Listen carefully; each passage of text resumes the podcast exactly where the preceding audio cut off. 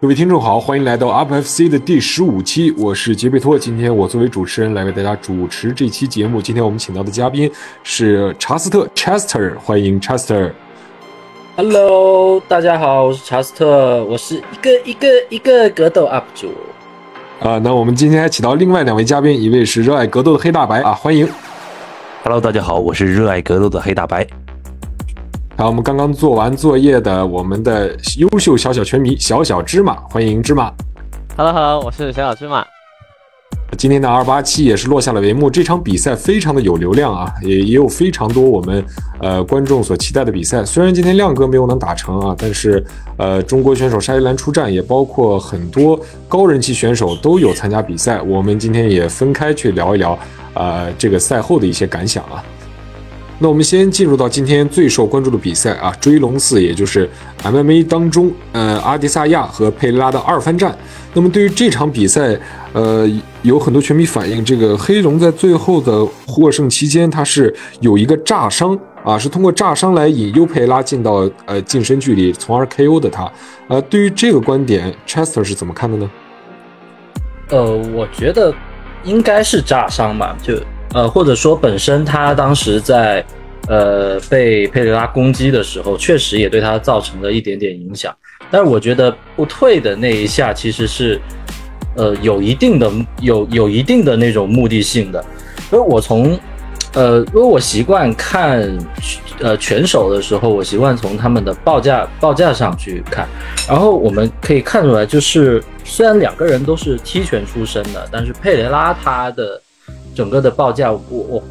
我们去看他们两个人的胯部，其实，呃，佩雷拉的胯部是往前顶的，然后黑龙的他是他的胯部是，呃，就是就就就他把屁股，就我们通俗一点来讲，就是他把屁股基本上是撅往后撅撅起来，然后这个很有利于他平时自己去做那些躲闪啊，去做他那种很灵活的，呃，身身就身体上的那些反应的动作，然后。所以我觉得他应呃，包括在三番战的时候，就就上一场他们在 UFC 的一番战的时候，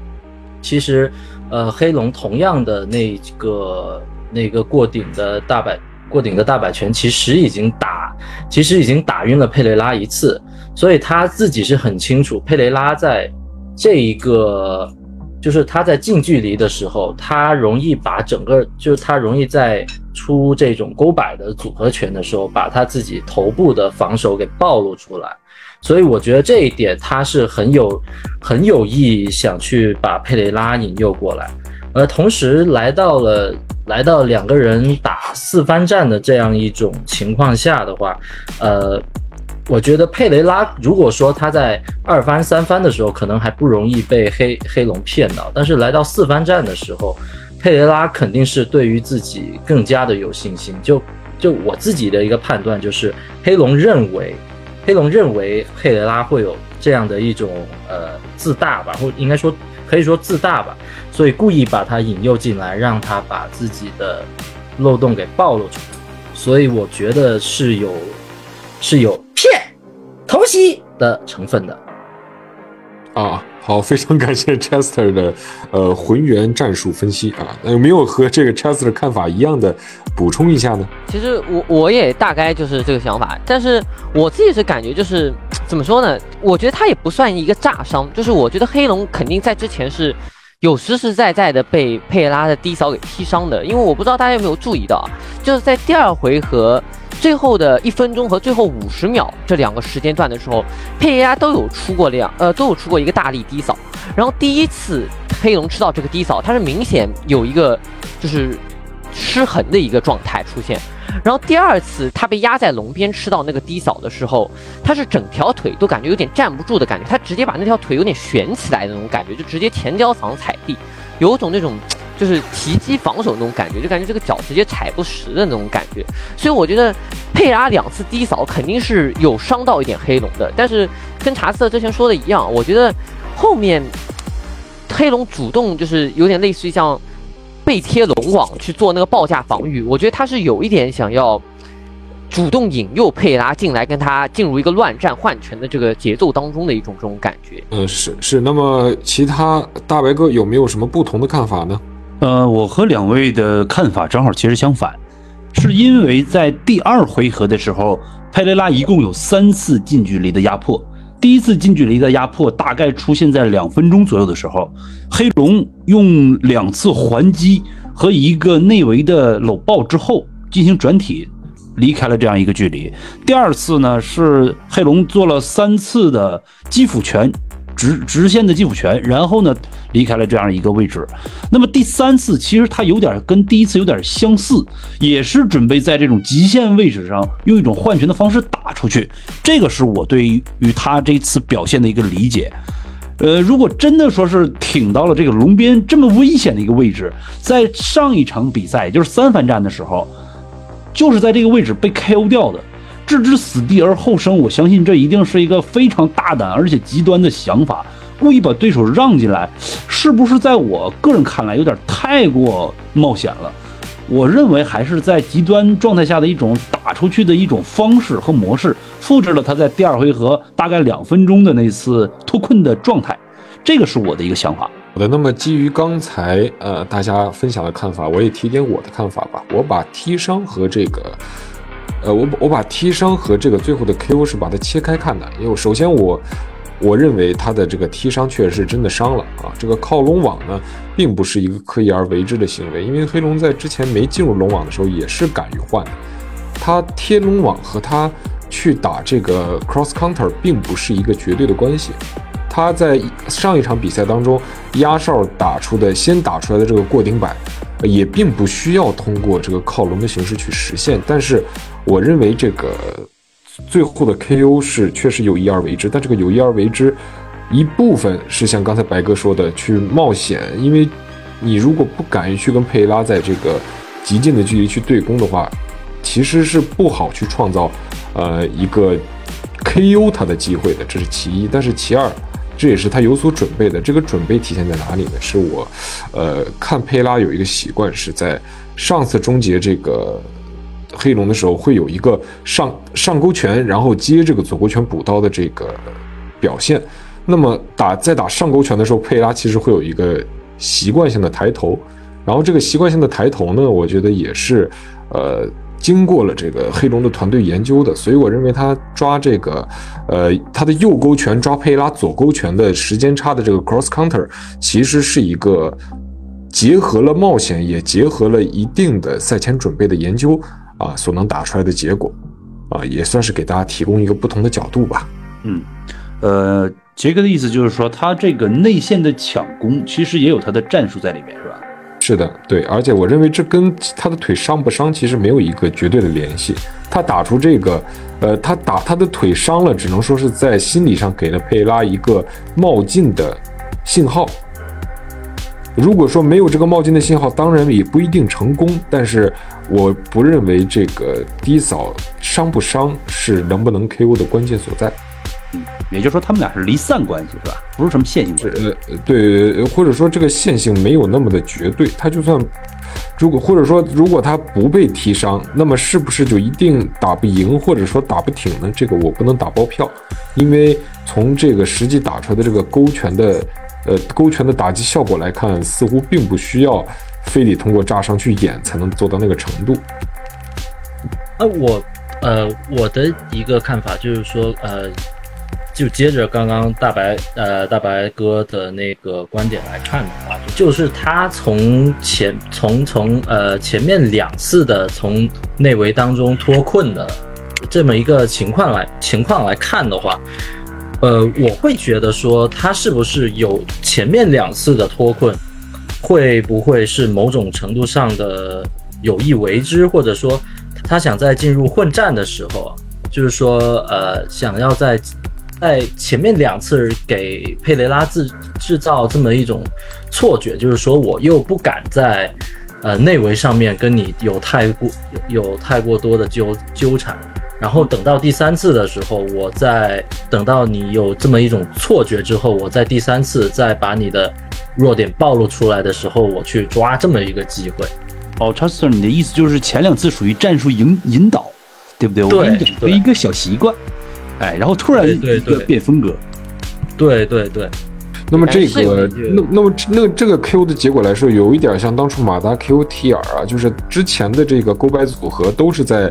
靠龙的防反中打出来的，给 T R 一种，呃，马达一旦进入到龙中心就不敢主动跟他对攻，而是想靠龙打被动的这个信号。但是马达马上给了一个交叉步的上步组合，又是勾摆，结果这次就把提尔打挺了，有点这种乱中取巧的意思在。对，给佩拉那种感觉就是自己不敢跟佩拉去做硬换，所以可能会让佩拉进攻的更加就有侵略性一些，可能会。啊，让你更有恃无恐一些，对，对吧？当对对对，这也是前面提我刚刚提到的这个眼，就是说他说他的腿疼，真疼或者假疼，这个不重要，重要的是他的肢体语言给了佩拉一个好的这个地方我可以放心补刀的一个信号。对我上一回合，我上一次我就这么打赢你的，对吧？我就对，而且前面我也提到，他他上一次就想打一个，呃，先打上钩，然后在这个稍微摇摇闪一点或者撤出来，然后再打他的这个左勾拳。但是就是因为他在补刀的时候，我看他做了一个右顶膝，对吧？他右顶膝的时候，这个右脚往前踩了一下，就有点接近是换架的这么一个脚的位置啊。本来他们俩人的这个前后脚的距离是差的很多的，但是在做完这个顶膝之后，佩拉两佩拉和黑龙两个人身体就贴得非常的近，这个距离可以说在当时已经不是佩拉适合发力的一个距离了。但是可能佩拉自己也没有想到，当时的黑龙还是一个能够蓄满力去打出暴击的状态。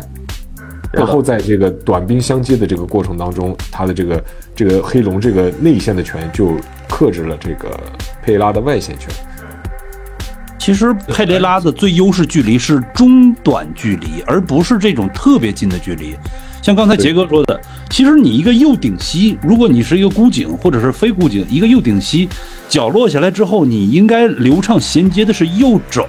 或者是右短摆勾拳。对，而且佩拉给人那种感觉，就是他其实对他不是内围打击特别强势，而是有点类似于偏那种在拳击距离当中更加能施展的开来，因为他主要还是以勾摆连击去打重击的对。也就是泰森距离。对对他是一个在他在踢拳界是我认为相对异类一点的人，就是他他是一个偏拳击手的打法，但是同时他又不是一个，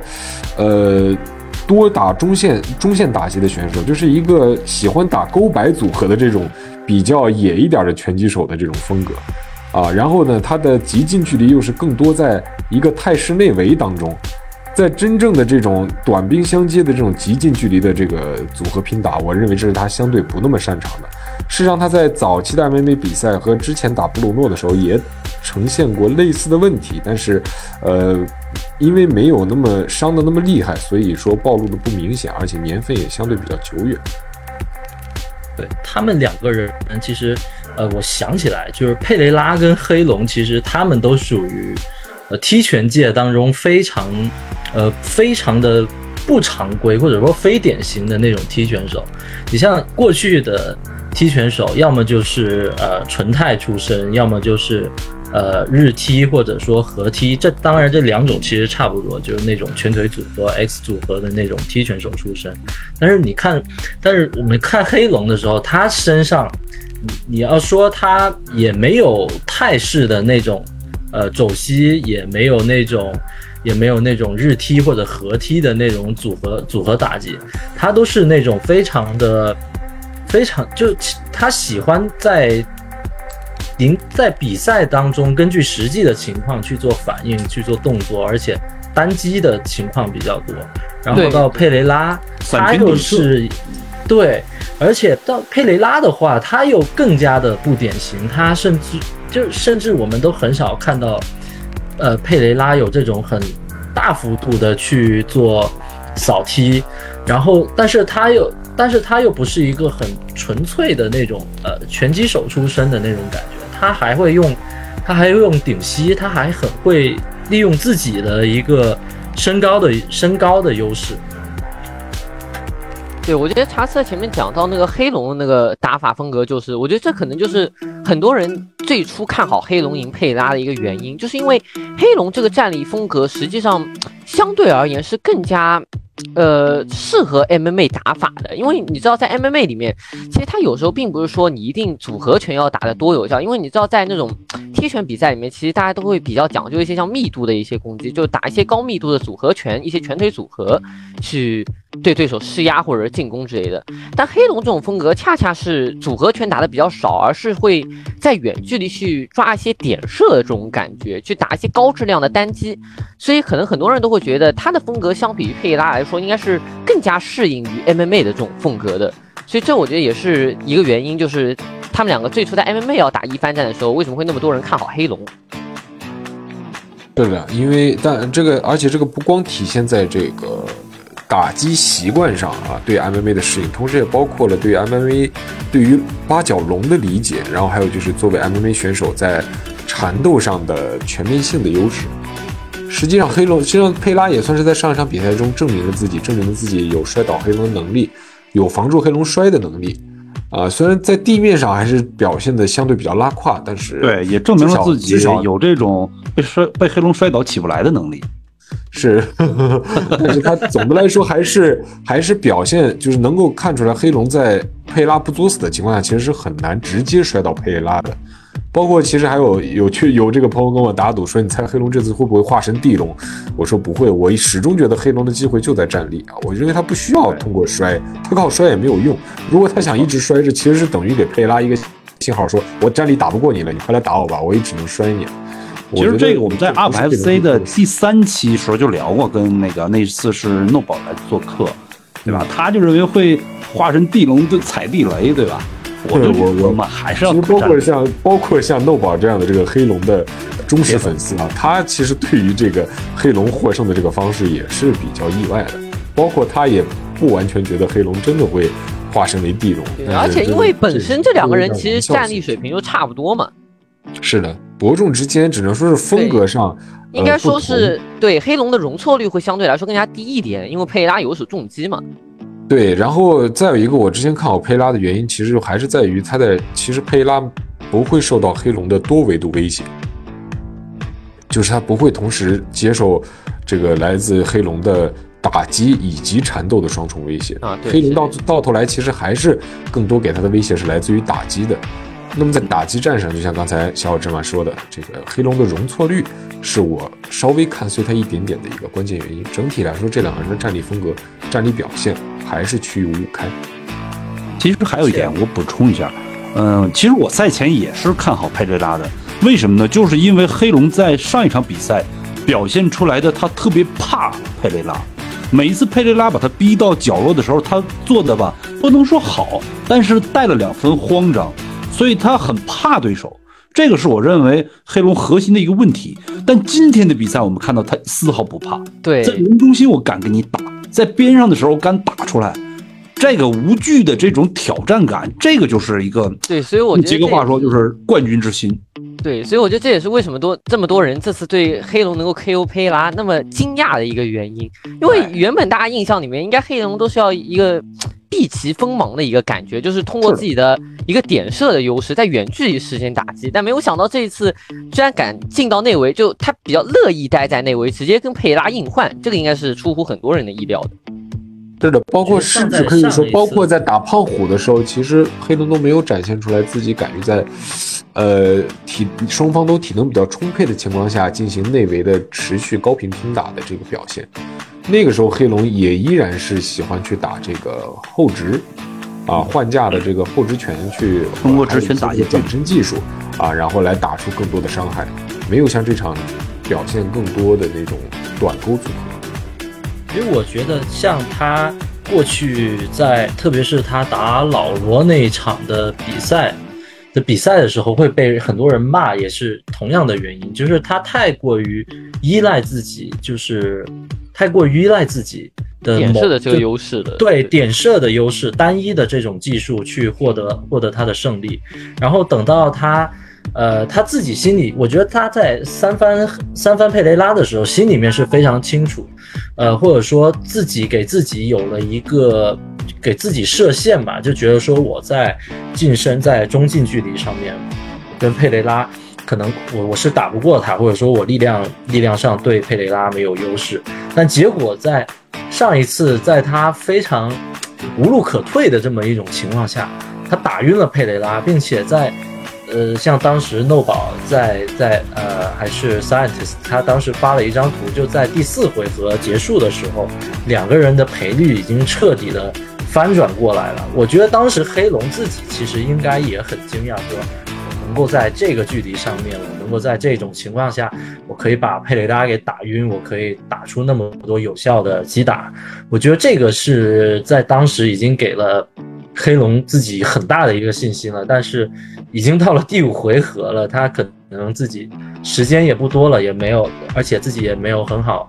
把握到那一个机会，所以这一次他其实就彻底逆彻底逆转了回来。而且我觉得，就我想起一个，就是说